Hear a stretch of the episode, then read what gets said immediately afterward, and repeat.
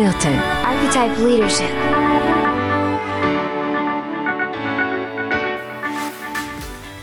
Als ich für, für Mars gearbeitet habe, haben wir uns angeschaut, warum klassische Kommunikation immer noch so gut funktioniert. Und einer der wesentlichsten Erkenntnisse war, dass auch klassische Kampagnen, so wie sie früher kannten, auch immer noch funktionieren. Ihre Halbwertzeit ist nur deutlich geringer. Das heißt, du siehst schon eine, eine Veränderung sozusagen auch in Umsätzen und in Geldverdienen und so weiter.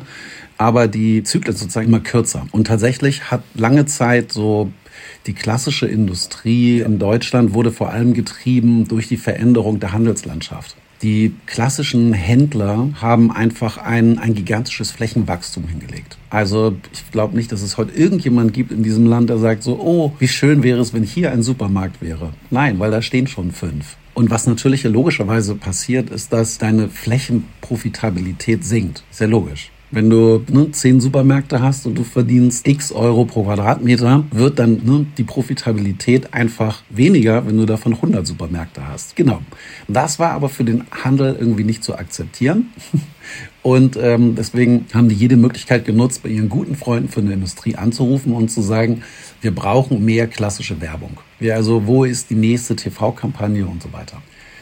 Und natürlich fiel der Industrie nicht besonders viel ein, außer zu sagen, na gut, funktioniert ja noch. Wir haben ja die ganzen Werbespendings in unsere Produkte eingepreist. Also wurde da eigentlich immer nur Geld von links nach rechts bewegt. Viele zum Teil sinnlose Kampagnen auf Papier gedruckt und so weiter oder ins Fernsehen gebracht um irgendwie dieser Profitabilität sozusagen hinterher zu rennen. Und was zu beobachten ist, dass diese Unternehmen aufgrund ihrer Abhängigkeiten auch von klassischen Handelsstrukturen gar nicht groß irgendwie in Veränderungen denken konnten. Also sehr wohl war das allen Unternehmen bewusst, was, welches Spiel da gespielt wird und welches Geld da verbrannt wird. Und sehr wohl haben diese Unternehmen auch beobachtet, welche Veränderungen es eigentlich auch in der Gesellschaft gibt. Sie hatten einfach nur aufgrund von diesem Profitabilitätsdruck keine Chance, auch mal sich daneben zu stellen, durchzuatmen und auch mal alternative neue Strategien auszuprobieren. Weil spätestens, wenn da irgendein Key Account Manager in einem großen Unternehmen gesagt hat, also ich habe da gerade echt einen miesen Anruf gekriegt von unserem Handelspartner,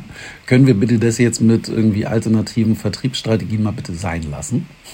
So, dann äh, genau, dann wurden eben auch alle neuen Initiativen dort mal eingestellt.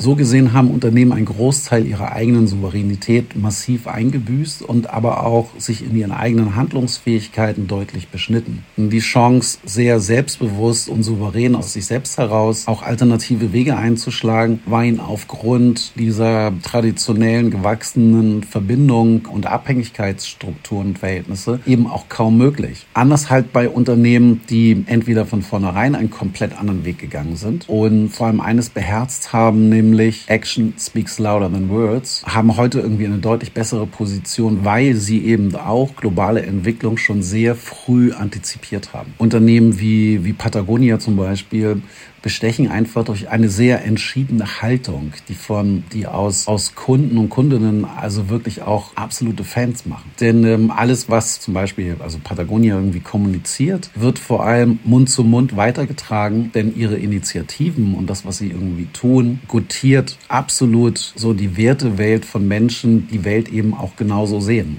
Und das heißt eben auch, dass wenn du so eine entschiedene Haltung hast, dass du immer wieder in Momente kommst, wo du sagst, ja, jetzt wird unsere Haltung aber auch wirklich mal herausgefordert. Und wenn es dir dann gelingt zu sagen, so ja, aber ganz einfach, wenn wir unsere Haltung verlieren, verlieren wir alles, was wir haben. Im Prinzip sind wir nicht mehr als diese Haltung.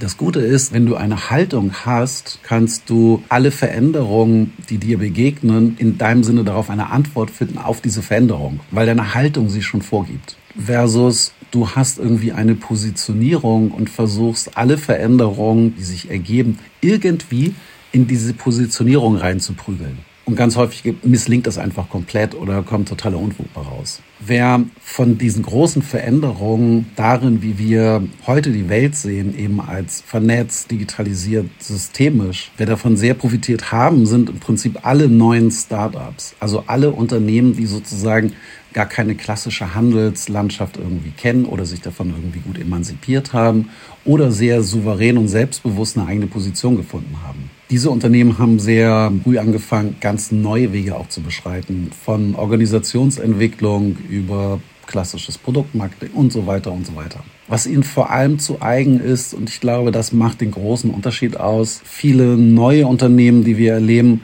im Kern ihr Unternehmen sozusagen social sehen. Das heißt, die Frage ist von vornherein, wie kann ich etwas in Bewegung bringen, etwas initiieren, das per se für möglichst viele Menschen gut ist. Manchmal wird daraus auch nur, ja, so ein bisschen Bullshit, wo es am Ende des Tages nur darum geht, doch irgendwie ein, zwei Menschen sehr reich werden zu lassen. Im Kern werden aber Marken und Produkte und Unternehmen eigentlich besonders gutiert, die aber per se diesen sozialen Aspekt im Sinne von es muss gut für uns alle sein, in ihre eigene Programmatik schnell, also möglichst auch schon in der Gründung hineingepackt haben und übernommen haben. Da muss man es nämlich nicht noch irgendwie künstlich dazu konstruieren, wobei die Logiken einigen Unternehmen, die schon länger am Markt sind, eben tatsächlich immer genauso strukturiert waren. Zu sagen so, ja, wir müssen hier eine kleine Elite reich machen so, und der Rest sind eigentlich völlig Banane. Und wie wir das schaffen, Mittel zum Zweck. Genau, das ist die große Veränderung, die man meines Erachtens beobachten kann. Wer verstanden hat, dass man sich in einem System gar nicht separieren kann, sondern immer auch Teil des Systems ist,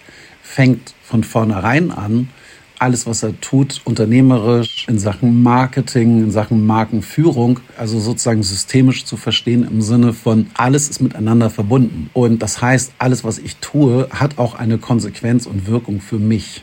So sehen wir gerade, wie neue Unternehmen anfangen, sich aufzubauen und zu etablieren, damit irgendwie sehr erfolgreich unterwegs sind. Häufig ist ihr sozusagen ihre Herausforderung, dass sie noch irgendwie an sehr alte Strukturen, auf sehr alte Strukturen stoßen, sozusagen ihr Recht auf Dasein unbedingt sozusagen, ja, bewiesen, bewiesen, beweisen möchten. Und das kann ein, ein wirklich auch eine kontroverse Diskussion werden, die, die zu verhandeln ist. Wie viel Struktur braucht's denn? Wo kommen diese Strukturen eigentlich her?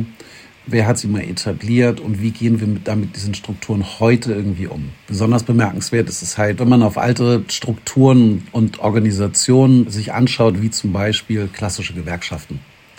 Wie werden Verhandlungen heute geführt, wie werden Gespräche geführt und das hat etwas, wie ich finde, sehr anachronistisches zum Teil und da merkst du, da werden alte Besitzpfründe verteilt, aber ein wirklich soziales, kollaboratives oder kooperatives Denken wird zumindest meiner Wahrnehmung nach in der Öffentlichkeit viel zu wenig wahrgenommen.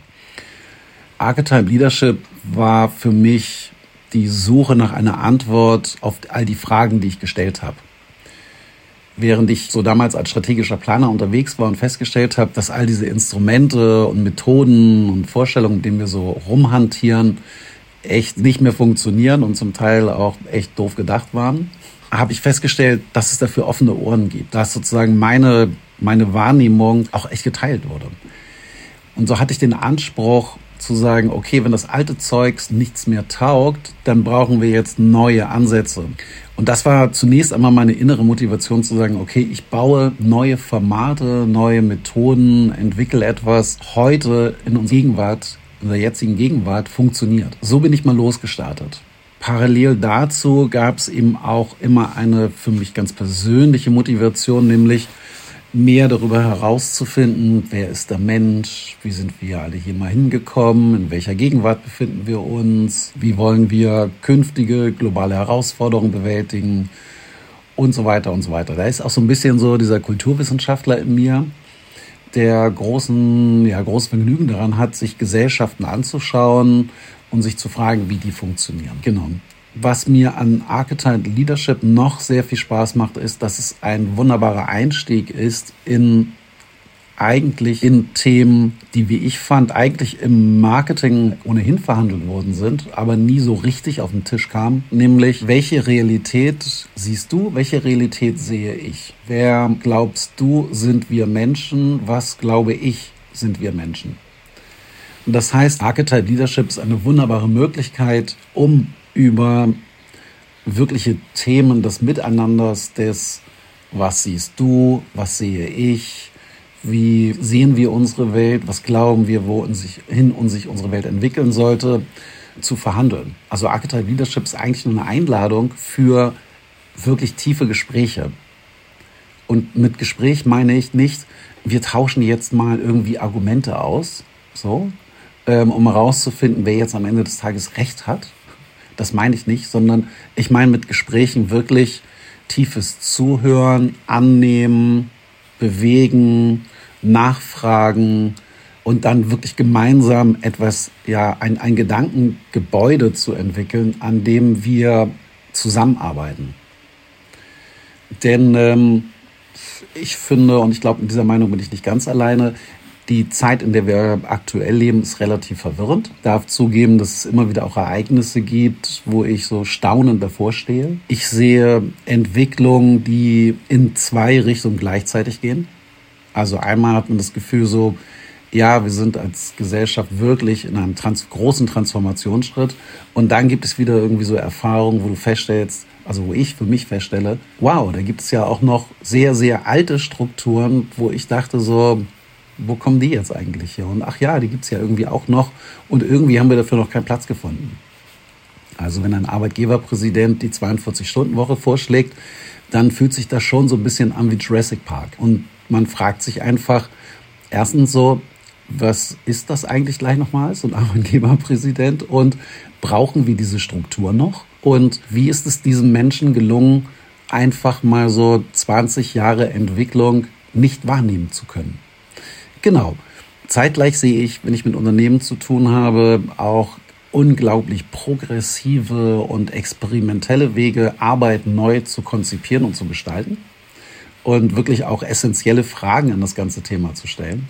Und diese Entwicklung passieren parallel. Insofern war es eben für mich immer auch ein Wunsch, ein Modell zu entwickeln, das hier einerseits sehr viel Übersicht, Halt und Struktur gibt, andererseits aber auch dich sozusagen dazu ja, herausfordert, neue Entwicklungen immer wieder zu antizipieren und dort zu integrieren, weil dieses Modell ist eben nicht statisch gedacht. Ja, wenn ich mit meinen Mandanten arbeite, dann ähm, geht es mir zunächst einmal im Wesentlichen darum, eigentlich so Erwartungshaltung zu klären. Eine sehr typische Frage nach Kennenlernen und so weiter ist, stell dir vor, wir können zusammen ein Wunder bewirken. Also denk weit und groß. Stell dir vor, wir arbeiten zusammen und am Ende unseres gemeinsamen Arbeitsprozesses ist wirklich das Unvorstellbare passiert. Das nur denkbar Größte. Was soll es sein? Jetzt kommt man so langsam daran, was, und das ist zunächst einmal das, was mich am meisten, zunächst am meisten interessiert, ist eigentlich die eigene persönliche Motivation, etwas zu bewegen. Denn wenn du die eigentliche Motivation verstanden hast, kannst du meines Erachtens viel besser darüber reden, was ist eigentlich ein erwünschtes Ergebnis. Ich mache es mal ein bisschen anschaulicher. Ähm, ich kenne einige Menschen, also die PR-Agenturen arbeiten. Und was ich immer zu hören bekomme, sind so Kundenerfahrungen, die gehen so. Ja, ich, ähm, ich brauche jetzt irgendwie PR, um, um meine, weiß ich nicht, Reichweite zu erhöhen. Und ähm, deswegen ist es jetzt ganz wichtig, dass ich unbedingt auf den Titel der Brand 1 komme. Bei sozusagen näherer Betrachtung man sagen so, ja, pass auf, aber dann, ähm, ich habe das Ziel schon verstanden, du möchtest gerne mehr Aufmerksamkeit, so für dich oder dein Unternehmen, wie auch immer dann ist aber das gewählte Medium dafür völlig falsch, weil eher kleineres Klientel. Und vielleicht hat dieses Klientel auch gar nichts damit zu tun, ähm, was du anbietest. Genau, dann geht es in Wahrheit, wenn man so ein bisschen da reinforscht, diesem Auftraggeber oder Auftraggeberin gar nicht darum, mehr Reichweite oder Aufmerksamkeit für ein Unternehmen zu bekommen, sondern mehr Geltung und Anerkennung für sich selbst. Der möchte jemand eigentlich in Wahrheit sich selber so ein kleines Denkmal bauen. Genau. Oder die Anerkennung und Geltung diesem Menschen vielleicht bislang ähm, vorenthalten worden ist. In dem Moment, wo man an diese wahren Motive rankommt, und ich glaube, das gelingt nur in einem vertrauensvollen, guten Gespräch mit viel Verständnis, auch für diese Motive, also quasi für jedes Motiv, kann man das einmal so auf den Tisch bringen und sagen, okay, du möchtest vielleicht Anerkennung und Geltung, ja, können wir ja auch arbeiten. Genau. Das geht dann nicht vielleicht über mühsame, ich versuche einen Artikel irgendwo in der Presse unterzubringen und hoffe, dass die mal kostenlos Werbung für dich machen, sondern Anerkennung und Geltung kann ganz anders funktionieren. Ist vielleicht eher ein innerorganisatorisches Thema. Genau. Deswegen ist es mir sehr wichtig, in dieser allerersten Phase, wenn ich anfange, mit Menschen zusammenzuarbeiten, zunächst einmal wirklich Klarheit über die eigenen inneren Motive herzustellen. Dann ist es meines Erachtens sehr wichtig, einen wirklich einen Rahmen zu bauen, wo man sagt, okay, was, was ist irgendwie ein guter Rahmen für uns beide? Das hat viel auch zu tun mit Zeit, mit Tempo, mit Ressourcen, mit Möglichkeiten und so weiter. Dann glaube ich daran, dass dann ist es mir sehr wichtig, deutlich zu machen, ich nicht irgendein Retter, Erlöser oder was auch immer bin, so, sondern jemand, der dabei hilft, an Antworten zu kommen, die ohnehin schon da sind. Genau. Also dass ähm, ich bin eben kein Krisenmanager, der sagt so, okay, und jetzt Klappe halten und da längs, sondern jemand, der in guten Formaten dabei hilft, selber zu Antworten zu gelangen. Genau, das ist mir wichtig, das im Vorfeld so gut zu klären, dass es nicht zu etwaigen Enttäuschungen kommt. Genau, die Frage danach, warum braucht die Welt Werbung, ist eine Frage, die ich für mich so beantwortet habe. Wenn du eine gute Idee hast, die wirklich etwas tut und macht und verändert, dann braucht diese Idee eine Kommunikation, die den Namen auch verdient, damit diese Idee größer wird. So einfach ist es. Wenn Menschen bei dieser Frage zusammenzucken und sagen, ja, Werbung ist ja irgendwie totaler Blödsinn, ja, braucht in Wahrheit kein Mensch, wir machen es aber trotzdem irgendwie, sagt das eigentlich, dass deine Idee in Wahrheit eher Schrott ist. Denn dieses verklemmte und leicht beschämte, so, ja, sorry, ich mache Werbung, ne, findet immer nur dann statt, meines Erachtens, wenn deine Idee eigentlich vielleicht nur für dich gut ist. Und dann gibt es in Wahrheit eigentlich irgendwie keinen wirklich guten Grund, dafür auch Werbung zu machen. Das heißt, wenn du die Frage nicht gut beantworten kannst, bist du eingeladen, nochmal über die Idee nachzudenken. Birte. Archetype Leadership.